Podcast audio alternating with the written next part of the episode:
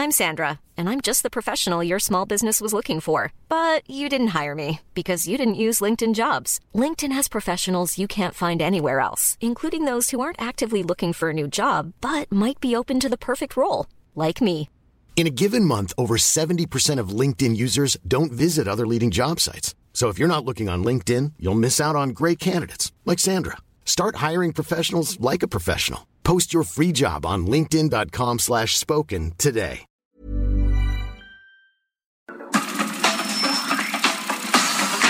Nada más por convivir. Política, cultura y ocio. Con Juan Ignacio Zavala y Julio Patán. Aquí iniciamos.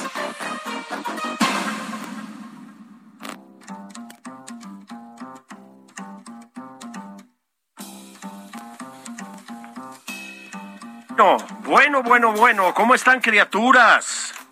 ¿Cómo están nuestras bendiciones? Terminó el sufrimiento, terminó el dolor. Llegó el sábado a las 12 y llegó nada más por convivir. Muy bienvenidas, muy bienvenidos, movidita la semana.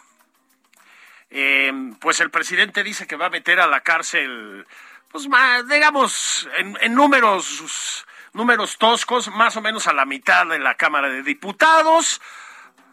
Eh, el que parece que no va a seguir en la cárcel va a ser eh, don Emilio Lozoya. Ahorita vamos a comentar el punto con Lourdes Mendoza, pero antes, saludo como siempre al mayor de los tíos de este programa, Juan Ignacio Zavala. ¿Cómo estás?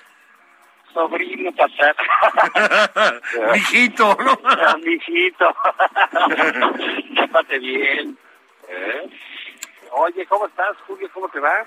Pues fíjate que bien. Eh, le, le, decía a la gente que nos está escuchando, Juan, este, pues esperando a ver a qué hora el presidente empieza a encarcelar diputados, ¿no? Parece que esa es sí. una de las novedades de la semana, que si no estás de acuerdo te vas a la cárcel. Sí, y eres traidor eres traidor. ¿Tú te considerarías un traidor a la patria?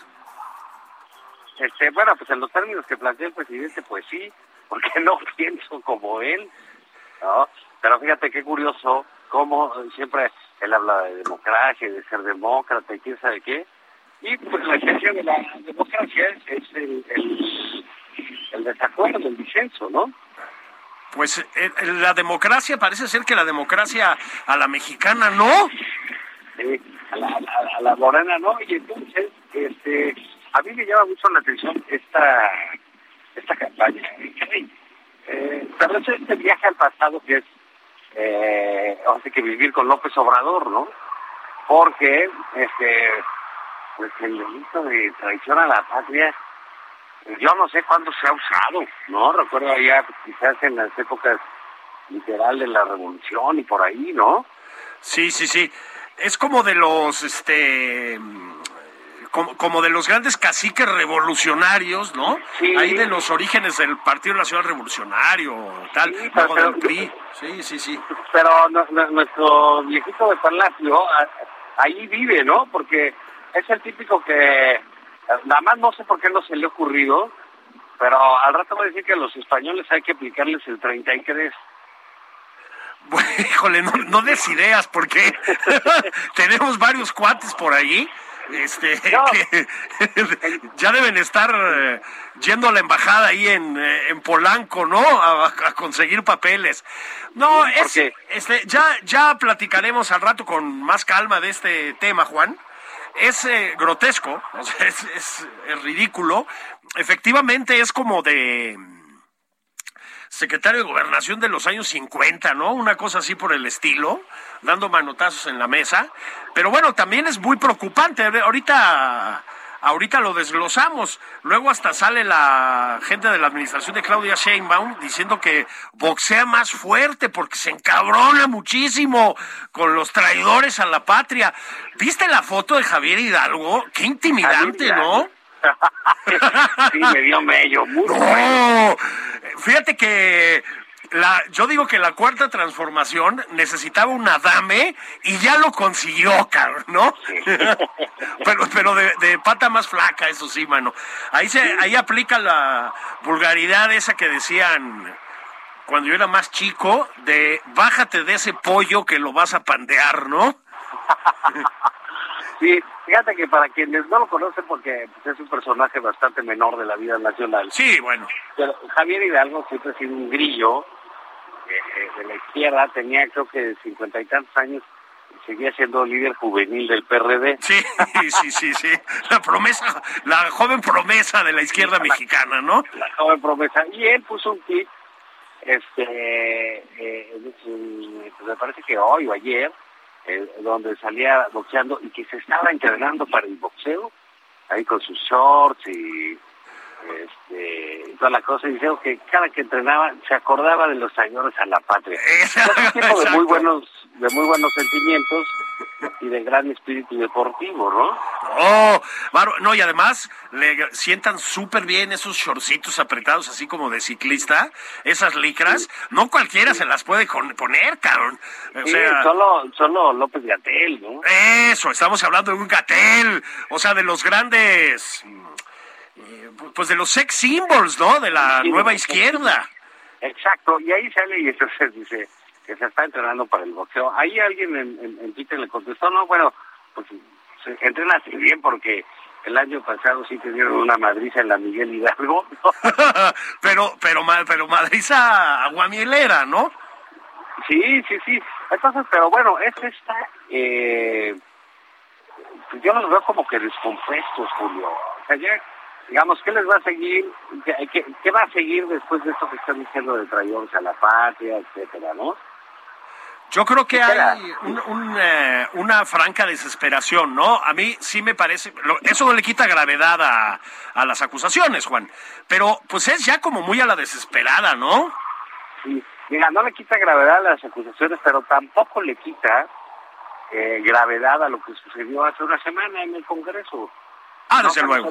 Ellos lo quieren tapar eh, eh, con esta campaña de, de, de, a la patria, pero realmente lo que sucedió fue que le negaron la reforma constitucional al presidente de la República. Si no me equivoco, es la primera vez que se la niegan a un presidente. Bueno, este presidente rompe paradigmas permanentemente. Ahora fíjate, Juan, te voy a decir una cosa. Yo no sé si la, la diputadiza de oposición va a acabar en la cárcel o no. Sospecho que no, ¿verdad? De nada tienen fuero. Eh, eso para empezar, ¿no? Este, sí puede ser que le quiten la visa a Noroya, eso sí podría pasar, ¿no? Ahí no aplica el fuero. Sí, sí. Pero yo creo que las y los diputados van a estar tranquilos. ¿Y sabes quién más va a estar tranquilo, Juan? Sospecho. Sospecho. ¿Quieres que te diga quién creo que va a estar tranquilo? A ver, dime. Tranquilazo, cabrón. El señor Emilio Lozoya, ¿tú cómo la ves? Ah, bueno, el señor del pato. El señor del pato, pato, pato, ¿te acuerdas de, de las caricaturas de la Warner? sí, sí, sí.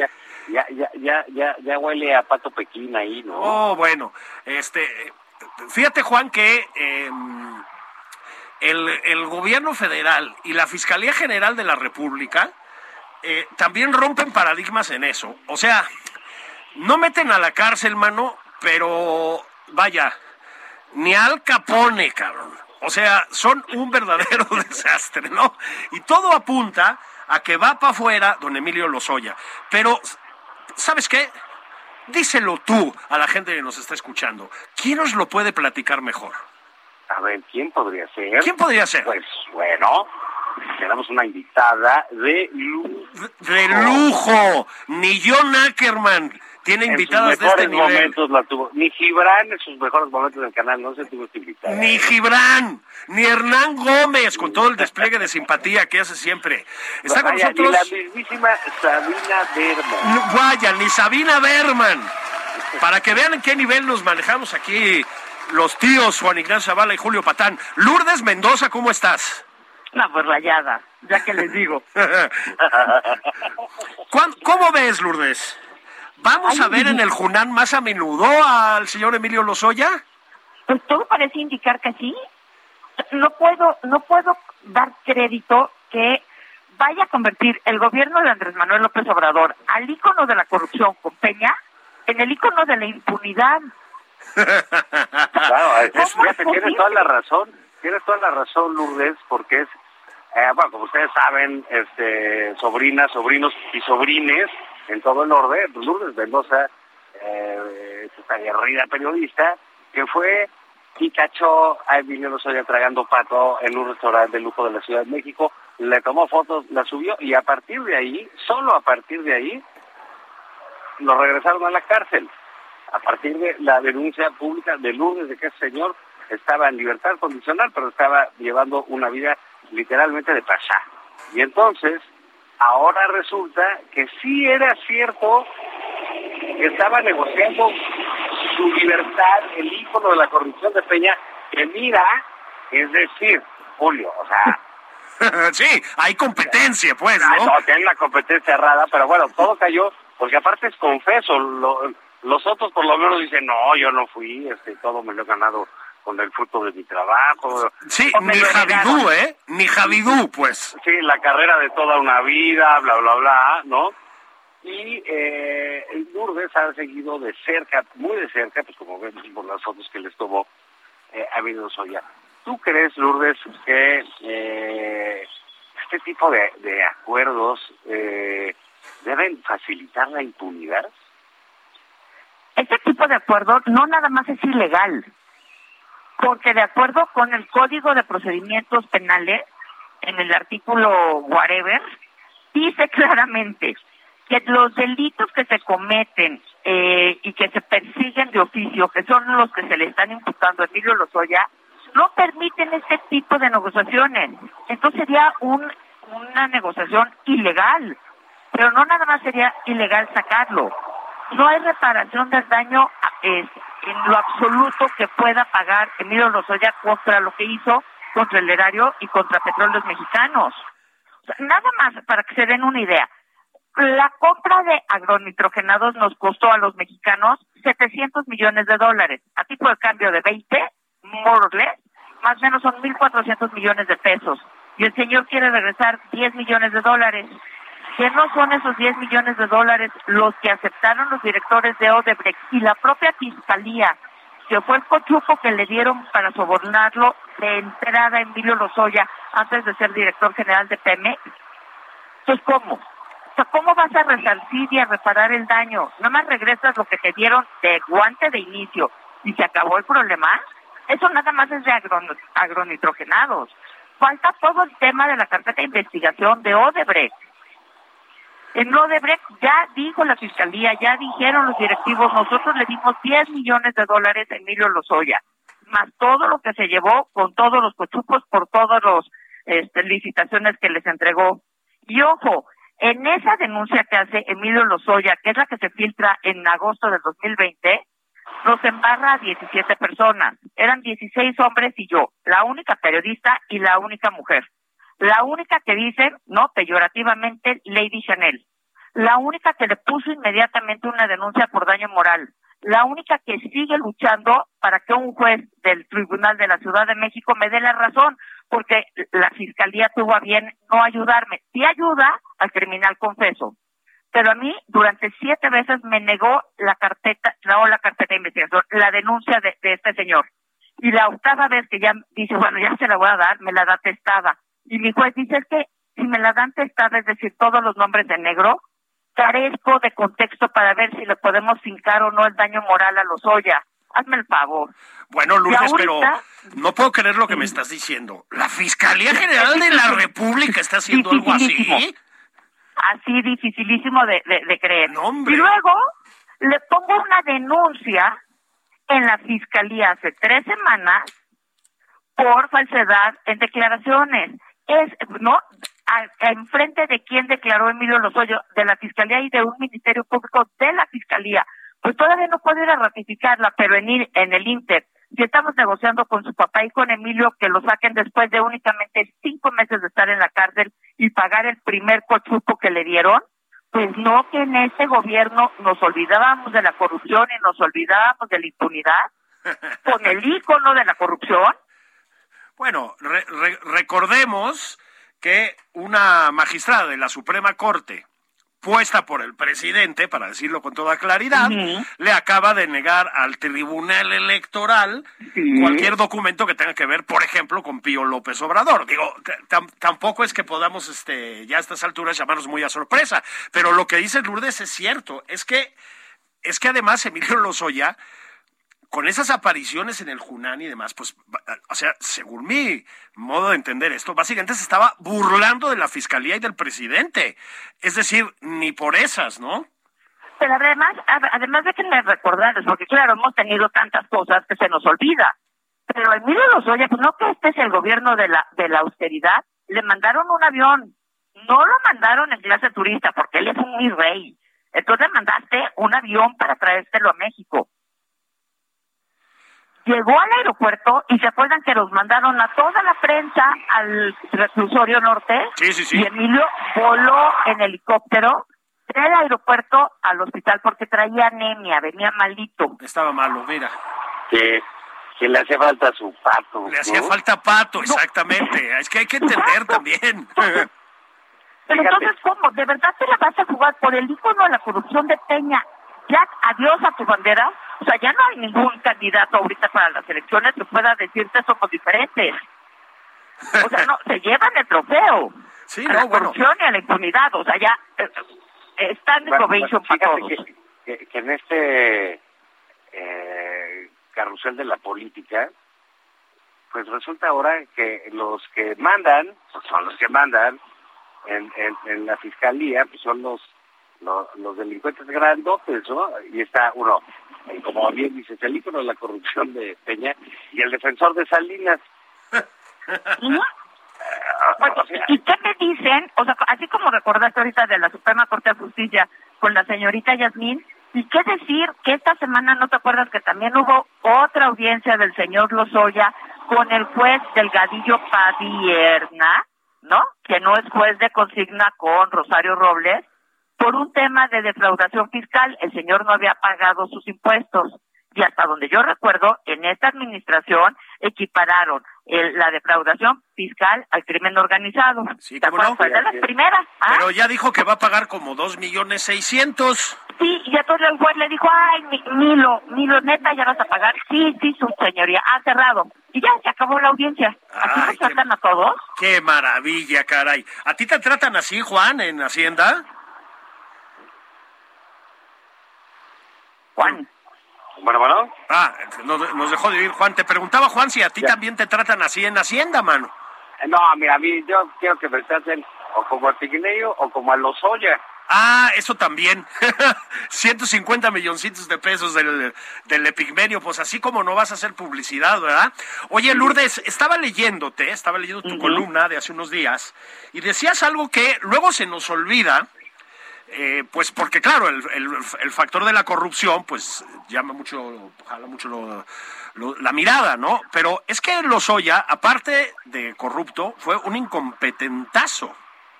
No, no le digas así, neta, no. Luego muy buenas cuentas. neta. Sí, lo hizo muy mal en Pemex. A ver, imagínate, el señor se lleva además la medalla de oro. Nunca antes Pemex, o sea, en cuatro años que estuvo, duplicó la deuda de petróleos mexicanos, la dejó en 106 mil millones de dólares en cuatro años. Dices, ¿esto es mucho o es poco? Convirtió a Pemex en la multinacional más endeudada del mundo. Pero dijeras, bueno, es que usó ese dinero para que Pemex pudiera sacar más petróleo. No, nunca antes en la historia de Pemex había tenido tan baja producción petrolera en la vida. Además de todo, entregó también la deuda con proveedores más alta nunca antes este vista. Y ya no y ya no son leyendas.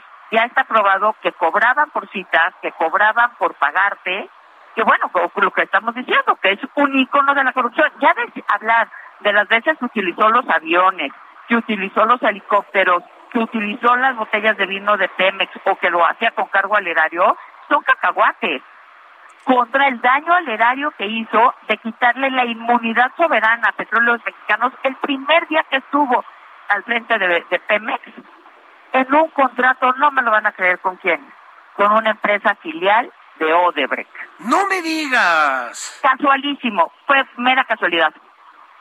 Qué cosa tan bonita. Oye, Lourdes, muchas gracias. Vamos a ver si Juan Ignacio Zavala nos invita. Ya no, no te voy a decir que al Junán, pero pues al menos a uno de los chinos del centro o algo, ¿no? No, mira, al, al, al pato de Manila y de la Condesa, que son muy buenos, ¿eh? Ah, bueno, ya ves, ya se está empezando a, a, a perfilar aquí una invitación. Lourdes Mendoza, muchísimas gracias. Muchísimas gracias a usted. Y nada más una cosa. Dígala. Si le aceptan un, si le aceptan una negociación así que es ilegal y que ya se los documentamos, tanto el director general de Pemex, es decir, el agrónomo Octavio Romero, la gente de la UIF y la fiscalía se harían responsables y corresponsables del daño al, al erario de, de, de Milo, ¿eh? De Milito. Ey, nuestro Milo que va a salir de la cárcel. Un abrazote, Lourdes. Y va a regalar Otro uno de feliz sus fin de cuadros. semana. Vamos a pausa, criaturas. Bendiciones. No se muevan de su lugar. Vamos a seguir analizando con mesura, con sensatez, con equilibrio el acontecer nacional. Esto es nada más por convivir.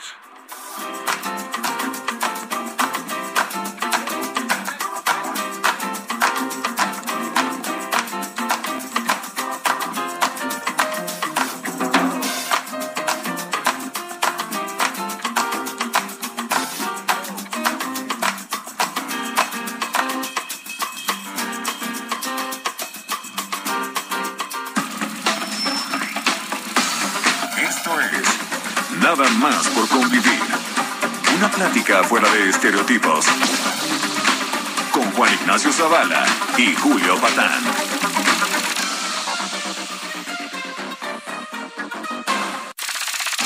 Estamos de regreso en Nada más por convivir. Aquí Juan Ignacio Zavala y Julio Patán.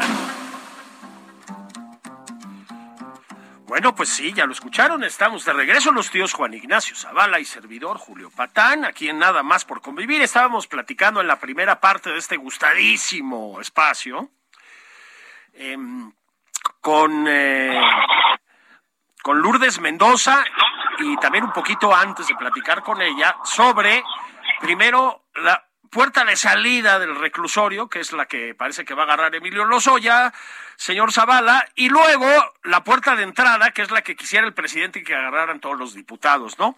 Pero más aparte, Juan, a ver si, a ver si estás de acuerdo. A ver, la, la- lo, lo dijiste con la lucidez que te distingue, Te, te agradezco, te eh, agradezco. con la lucidez que todos te conocemos. A ver, fue un fracaso contundente del presidente y de la cuarta transformación. Y creo que toda esta violencia verbal, pero y ahorita vamos para allá, ya no solo verbal, pues es un reflejo de esa. A ver, básicamente están ardidos, si lo puedo decir así. Creo que eso es lo que pasa, ¿no? Sí, necesitan vitacilina, como dicen ellos, ¿no? vitacilina, paps. Pero fíjate, es una derrota eh, eh, muy grande para el presidente López Obrador.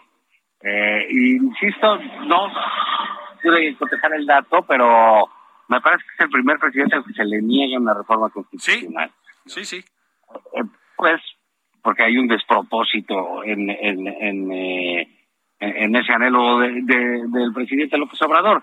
Y creo que lo que están haciendo con todo este asunto de los traidores a la patria, eh, la nacionalización del litio, que ahorita hablamos de ella, Sí. etcétera, es simple y sencillamente Hey, I'm Ryan Reynolds. Recently, I asked Mint Mobile's legal team if big wireless companies are allowed to raise prices due to inflation. They said yes. And then when I asked if raising prices technically violates those onerous two year contracts, they said, What the f are you talking about, you insane Hollywood ass? F- So to recap, we're cutting the price of Mint Unlimited from $30 a month to just $15 a month. Give it a try at mintmobile.com slash switch. $45 upfront for three months plus taxes and fees. Promo rate for new customers for limited time. Unlimited more than 40 gigabytes per month. Slows. Full terms at mintmobile.com. una cortina para cubrir ese enorme fracaso que es el proyecto eléctrico del presidente de la República, fracaso como casi todas sus políticas públicas, Julio. Sí, absolutamente. Ahora, tiene una parte de fracaso autoinducido, ¿no, Juan? O sea, era obvio que eso no iba a pasar por la Cámara. O sea, no había manera de que se doblaran en eso los diputados de la oposición. Sin embargo, el presidente, y por lo tanto, pues, todos sus hay que, hay que volver a nuestra costumbre de usar términos sofisticados y cultos. Sus adláteres, ay, güey, ¿no? Ah, yo iba a decir sus secuaces. Sí, sus secuaces, exactamente, ¿no? Sus compinches, pero no son compinches, ¿no? Porque eso implicaría cierta igualdad de estatus, ¿no? Sí, más bien sus achichincles, este, se siguieron de frente, Juan, y fue un seco contundente, ¿estarás de acuerdo? Sí, bueno, mira, también digamos, creo que el, propósito del presidente al ganar una reforma que sabía que no iba a pasar, este, tenía como objetivo hacer después eh, cobrárselas caro a los opositores, ¿sabes? Eh, decir, ah, bueno, nos vamos a hacer traidores a la patria, los vamos a hacer y que todo el pueblo, este, los repela y los acuse y los denuestre. Bueno, pues fue al revés, Julio. Sí fue al revés. Eh, la oposición por eh, primera vez en mucho tiempo fue aplaudida por sus seguidores que muchos que los hemos cuestionado eh, abiertamente por estar realmente dormidos, por no tener ideas, por trata de incluso hasta de creatividad para, para tener un debate público con el presidente. todas esas críticas que, que se le ha cargado a la oposición en estos años pues bueno, aquí regresaron con todo y se llevaron las palmas de todos los suyos. Sí. Está realmente lo que logró el presidente no fue denostar a la, a la, oposición, no fue hacerla a un lado, no fue arrinconarla, fue hacerla crecer. Así es, les acaba de dar vida y pues mira Juan, francamente también me parece que lo que permite este fracaso presidencial pues es ver que las cosas de aquí a 2024 ya tampoco están tan claras como a veces se creía, ¿no? Este, tenemos que decirlo, el PRI aprovechó esto de una manera muy hábil. Este, ya llegó el PRI. Bueno, ¿qué te pareció? Aparecieron, ¿no? De veras que luego no hay que darlos por muertos, ¿no? Este, y bueno, el PAN mucho más discretamente, porque ya sabemos que no tiene así una dirigencia muy carismática ni nada, ¿verdad? Pero pues hizo lo que tenía que hacer, el PRD también, y Movimiento Ciudadano también, Juan. Es decir, en bloque, ¿sabes? O por lo menos todos jalando para la misma causa. Entonces, ahora resulta que sí hay oposición y desde mi punto de vista, a ver qué opinas, pues el presidente se enfrenta primero a la, yo creo, imposibilidad de hacer una reforma electoral para apropiarse, digamos, de los procesos electorales mexicanos, que es lo que quiere. No hay manera de que la pase, ¿no? O sea, se ve muy complicado. Si no pasó esta, no pasa aquella y por lo tanto sus hipotéticas ganas de quedarse en el poder va y por lo tanto va a tener que inventarse alguna candidatura viable para 2024 y no la tiene. No le están funcionando sus candidaturas, ¿no, Juan? Sí, claro. Y, mira, eh, insisto, lo que funcionó muy bien fue la oposición, el PRI, que ya lo teníamos todos en la mira de a ver cuántos se venden, ¿no? Este, a ver en cuánto entregan su voto con el presidente, el primor para acá, el primor para allá. Sale, pues el PRI se puso las pilas y fue el primero en subirse al autobús y organizar su pijamada en, en, en, la Cámara de Diputados. Y el PAN igual fue para allá y aguantaron, resistieron de todo.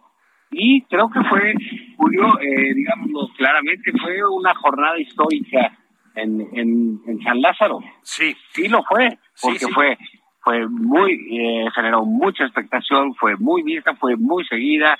Eh, eh, los diputados, yo sí que cada quien de, su banco tomaron sus sus posiciones y creo que asistimos a un a un duro revés a un presidente autoritario que por supuesto se la va a querer cobrar de otra forma, ¿no? Ah, no, bueno, desde luego. Y en cierta forma se la están cobrando. Mira, eh, la, la, amenaza por aquello de traición a la patria y etcétera, repito, pues es ridícula, pero al mismo tiempo es muy grave. Pero ¿sabes qué, Juan? Es que además, gente como Citlali Hernández y como Mario Delgado, este, es curioso, ¿verdad? Pensábamos que no iban a poder bajar un escalón más y sí pudieron. Bueno, ah, han hecho una cosa, pues se ha usado mucho el término fascista. No, o sea, una cosa muy de izquierda, muy de la izquierda cubana, por ejemplo, que es amedrentar con las multitudes a los diputados de oposición. ¿Verdad? Este, exhibir sus nombres y sus caras en los mítines y etcétera, pues con la consecuencia de que ya un par han salido a la calle y los insultan y les pintan cosas en las casas y todo lo demás. Em, a ver, van a fracasar porque han fracasado en todo lo que han hecho, ¿no? No va a jalar este intento de amedrentamiento, no jaló, pero Juan, es gravísimo. Sí, mira, ahora, te recuerdo una, una cosa, Julio, para la decadencia nunca hay límite, ¿eh? Es correcto. O sea, Marcelo, eh, digo, eh, Citlali y Mario Delgado, pues van a seguir cayendo hondo porque ya parece que les gustó. Fíjate, el caso de Citlali Hernández, la senadora, a mí me llama la atención porque independientemente de su activismo, que yo no esté de acuerdo eh, eh, políticamente con ella, pues me parecía una persona inteligente, lúcida, con, muchos rasgos de sensatez, y ya, o sea, está convertida en una vándala. Sí, sí, al juliganismo de cabeza, ¿no? Así, directamente. Sí, y, y, bueno, y de Mario Delgado, pues no, no, no, no, no, no podemos decir nada, ¿no? Porque ya, ya nada más de verle la cara, pues ya sabes qué va a pasar, ¿no? Absolutamente, Juan. Y luego, este, pues ese fue, digamos, la primera parte de la semana. Pero la segunda, Juan, y esto es mucho más doloroso, mucho más indignante, mucho más preocupante todavía, pues es que Devani apareció muerta, Juan, y pues volvimos a ponernos enfrente del horror de violencia que es este país para las mujeres, ¿no? Sí, fíjate, este, Julio, yo creo que es la, la, primera crisis fuerte que enfrenta este gobernador Samuel, ¿no? Sí, sí, sí, sí. creo que lo ha hecho muy mal. Sí, yo también. Este, un poco al estilo este que ha manejado el presidente, pero que sale ante los suyos, como que quiso sentirse víctima, ¿no? Este, del asunto. Ay, este, Julio, el horror de, de, de, la, de lo que sucedió con esta joven se, eh, se vuelve más siniestro cuando las autoridades estuvieron ahí cuatro ocasiones. Cuatro ocasiones. Cuatro ocasiones la policía buscándola y no pudieron dar con este, este, con el cuerpo que ya no sabemos cómo, ¿verdad? Pues llegó a ese, a ese pozo, ¿verdad? En, en, un sentido literal y, también en un sentido, eh, pues, pues vamos a decirlo así, metafórico, ¿no? Yo creo que la, la gran, eh, bueno, no es una gran enseñanza, ni siquiera hay que darle connotaciones positivas a esto, pero lo que se evidencia aquí es que no jala la policía, no jaló el gobernador, estuvo verdaderamente mal, Juan, y se revela además una bueno, hay algo muy descompuesto a nivel social, más allá de el origen de estas cosas y de lo que vayamos a saber de, qué causó la muerte de Devani. Eh, pero Juan, cuando el país, de verdad, ¿no? O sea, sacudido por la muerte de esta chica, Claudia Sheinbaum haciendo campaña, no la cortó un minuto. El presidente exhibiendo los datos, además falsos y absurdos e innecesarios, del ranking mundial Parece, es como lo de la marsellesa, ¿no? Es el segundo, el mexicano es el segundo himno más bonito y el presidente es el segundo mejor después del tiranuelo que tienen en la India, Juan. Bueno, en el contexto... ¿Te acuerdas de que Benito Mussolini, tú sabes por qué le pusieron Benito? No. Mira, ya estamos así, pues, ¿no? Sí, o sea, completamente y al pulque le falta un grado para hacer carne y todas esas cosas, ¿no?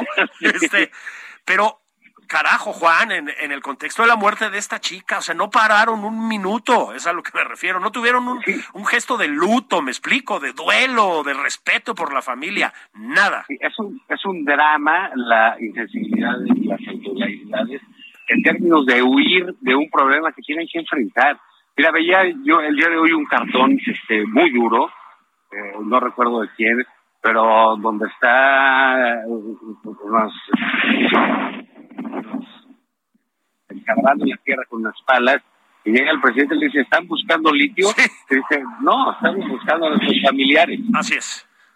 Eh, creo que este cartón que me parece estupendo. Extraordinario.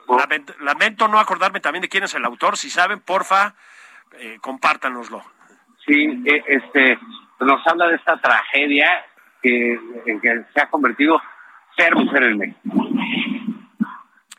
Mientras eh, buscaban a Devanik, fueron muchísimos días de búsqueda terrible, Juan. Eh, empezó a correr por ahí la versión de que habían encontrado los cuerpos, luego variaban las cantidades de cuatro, de cinco mujeres. Bueno, eso no fue así, hay que, hay que, hay que puntualizarlo, ¿no? Eh, son, son mujeres que se habían reportado como desaparecidas, que es distinto, ¿ok? Pero al margen de eso, Juan, 11 mujeres muertas, asesinadas todos los días en este país. Decenas y decenas de mujeres desaparecidas en este país. Miles de mujeres desaparecidas en los últimos años en este país.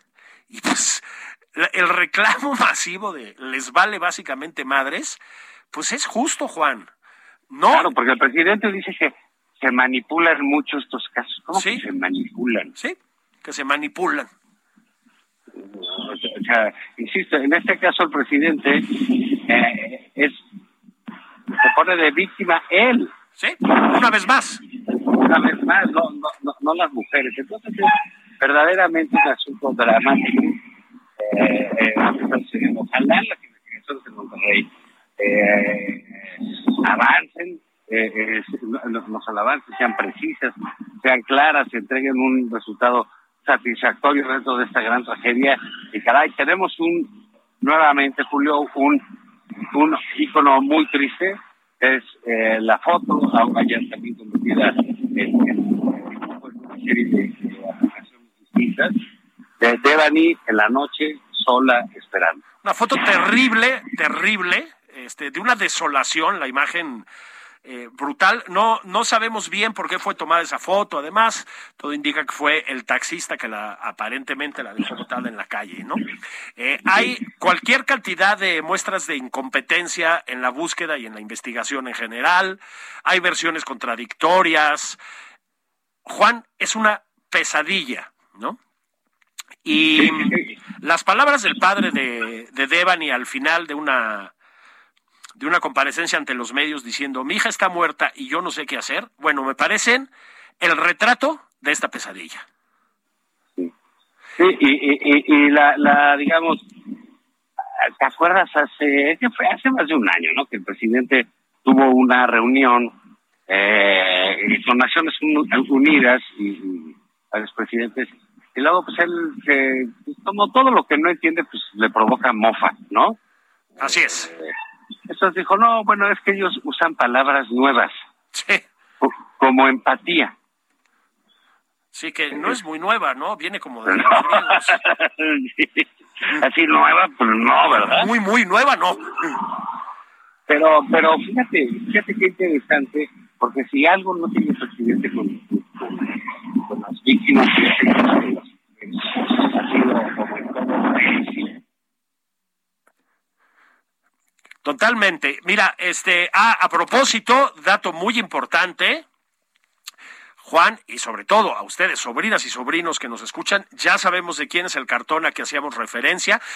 Nos referimos a este cartón brutal y brillante, en el que ven a dos personas cavando en el piso, una una, caricaturita del presidente, en el sentido literal, ¿no? Una cosita chiquitita del presidente preguntando, ¿están buscando litio?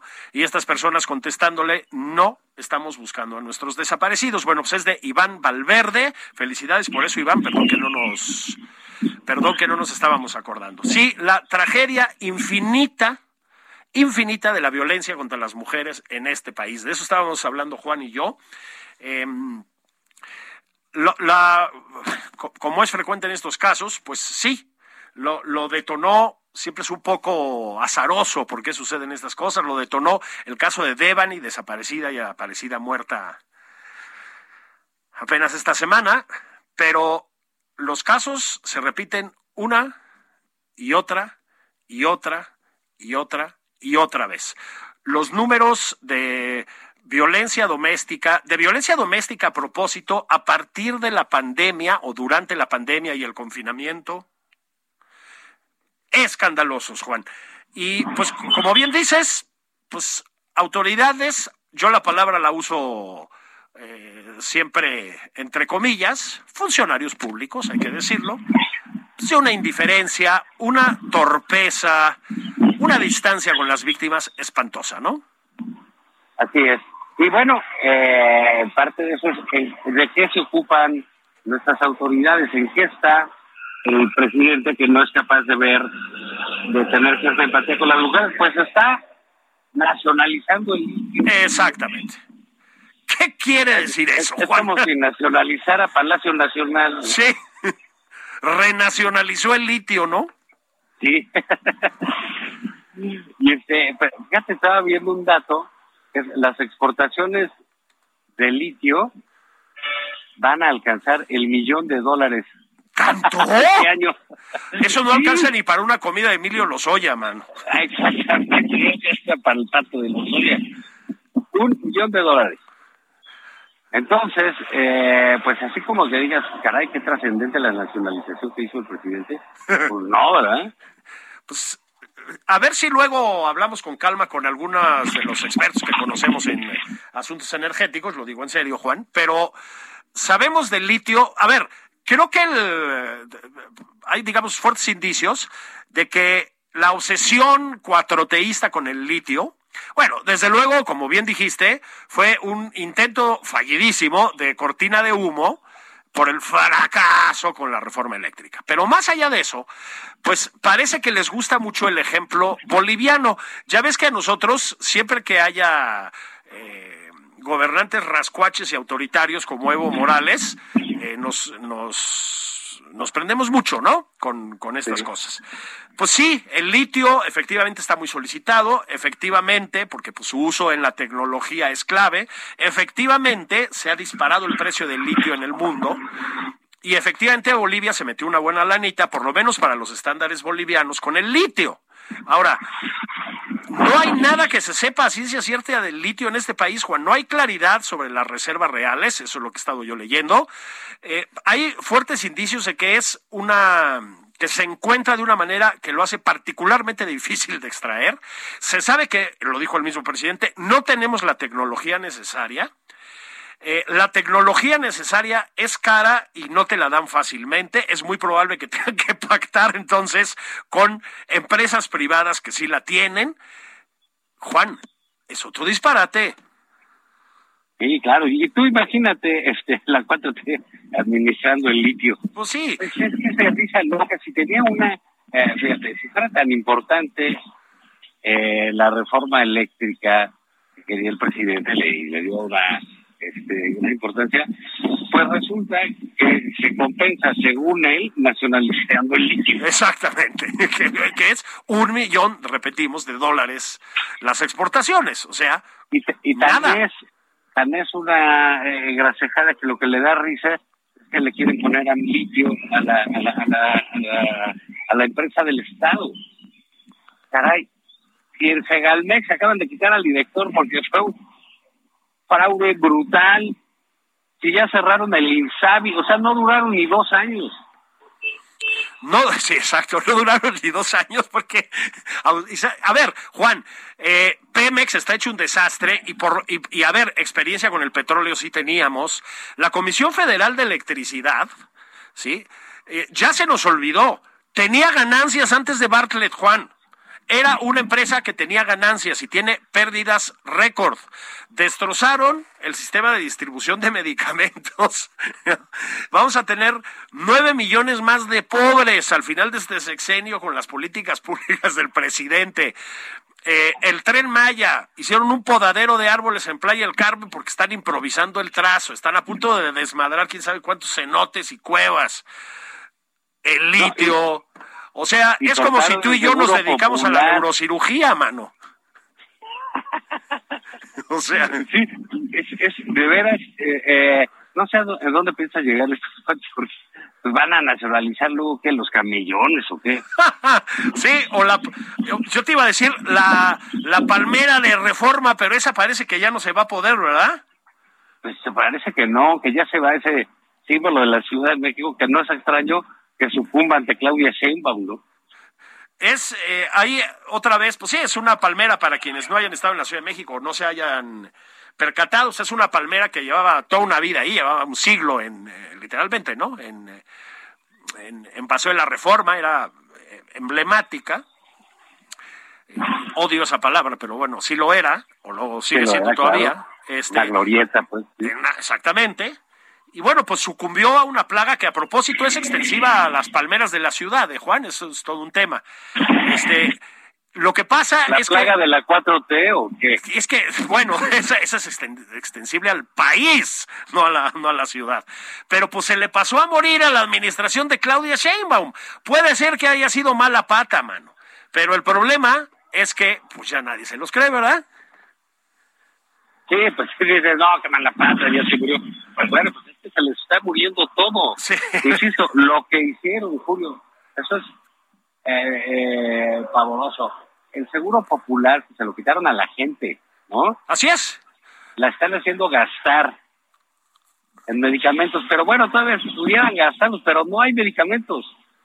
Sí, exactamente. O sea, también tienen un problemita con eso. Eh, hay que decir, dicho sea de paso, problema con el que algo tiene que ver el secretario de Salud, Jorge Alcocer, eh, que tampoco se nos olvide.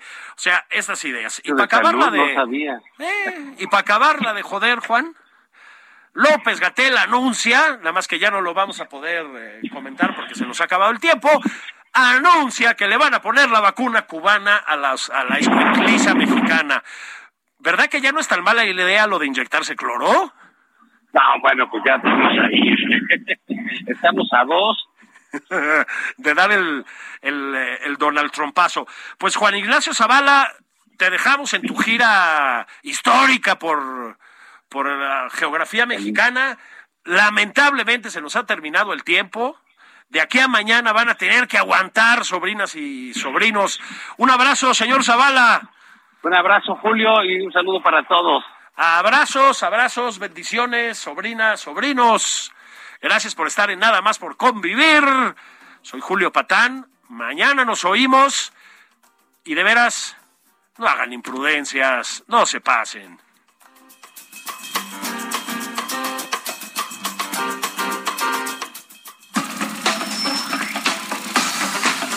Esto fue Nada más por convivir. El espacio con política, cultura y ocio con Juan Ignacio Zavala y Julio Patán.